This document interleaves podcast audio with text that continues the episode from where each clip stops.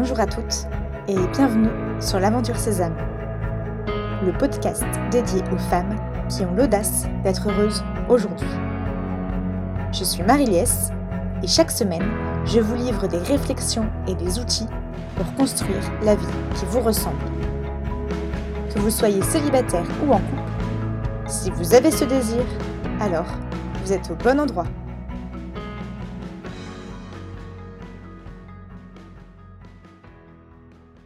Je suis désolée, mais je m'excuse tout le temps. Lorsque je dis un mot de travers, lorsque j'ai blessé quelqu'un, lorsque je m'agace sur une situation, je passe mon temps à m'excuser de ne pas bien faire les choses, de ne pas anticiper suffisamment, de ne pas être présente auprès de ceux que j'aime, et oui, je passe mon temps à dire pardon. Avant, je ne l'avais jamais remarqué.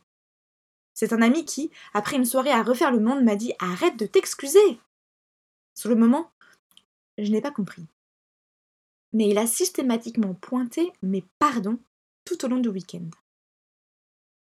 Pardon parce que j'avais mal rangé la vaisselle, pardon parce que j'avais besoin de déranger quelqu'un à table pour passer, pardon parce que j'étais en retard de quelques minutes, pardon parce que j'avais fait un peu trop griller la viande, pardon pour cette phrase que j'ai dite, pardon si j'ai fait trop de bruit ce matin, pardon parce que j'ai oublié d'aller acheter du pain, pardon, pardon, pardon. Aussi, en prenant conscience de ces pardons incessants, j'ai surtout compris que je vivais trop par rapport aux autres. Par rapport à ce que les autres pensent de moi. Ou plutôt par rapport à la manière dont ils vont recevoir ce que je fais. Vous me direz, c'est une qualité de savoir se mettre à la place des autres et de penser à eux avant de penser à soi. Oui. Mais lorsque c'est tout le temps, c'est plutôt un défaut. Récemment, je déjeunais avec un ami et je lui raconte que je suis partie quelques jours en vadrouille avec des potes. Nous logions à l'hôtel et le dernier soir, une famille avec bébé s'est installée dans la chambre à côté de la nôtre. Le soir, en nous couchant, nous avons fait du bruit. Et je n'ai pas arrêté de dire à mes copains Chut pour ne pas déranger nos voisins. Et le lendemain matin, à notre réveil, j'ai fait la même chose.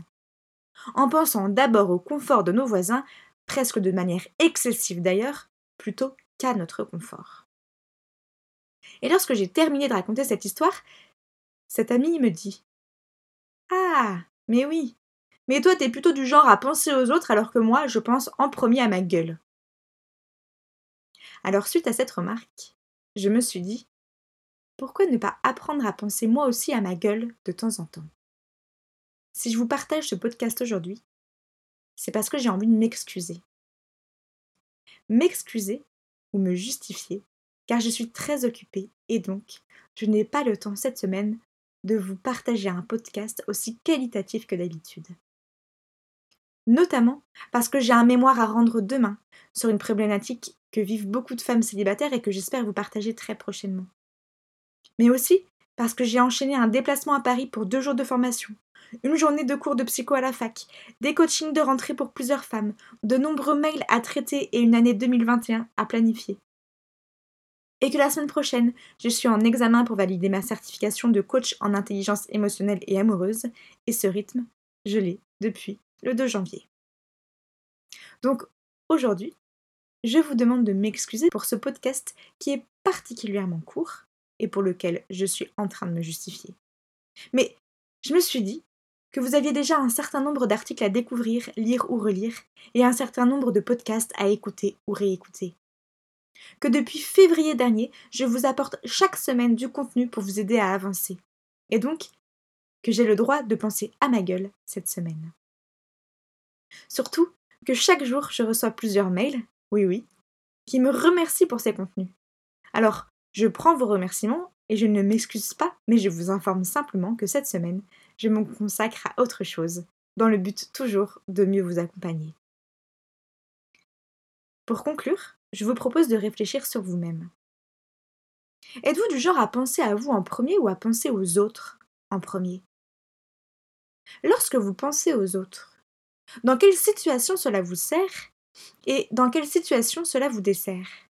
Pourquoi ne profiteriez-vous pas de 2021 pour essayer de penser à vous en premier?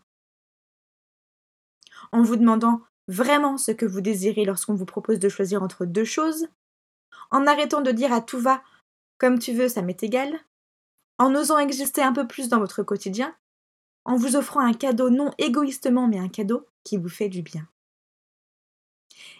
Et lorsque vous pensez à vous, dans quelle situation cela vous sert et dans quelle situation cela vous dessert? Pourquoi ne profiteriez-vous pas de 2021 pour essayer de penser aux autres en premier? En vous demandant ce que ça fait à vos voisins lorsque vous mettez la musique à fond dans votre appartement. En laissant à vos amis la dernière bière du frigo lors de votre prochain week-end de copains. En vous mettant à la place des autres lorsque vous faites quelque chose de nouveau.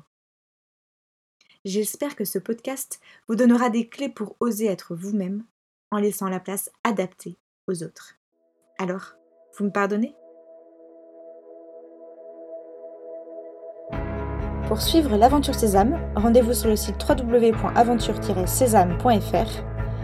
Si vous aimez ce podcast, n'hésitez pas à en parler autour de vous et à le partager sur les réseaux sociaux. Belle semaine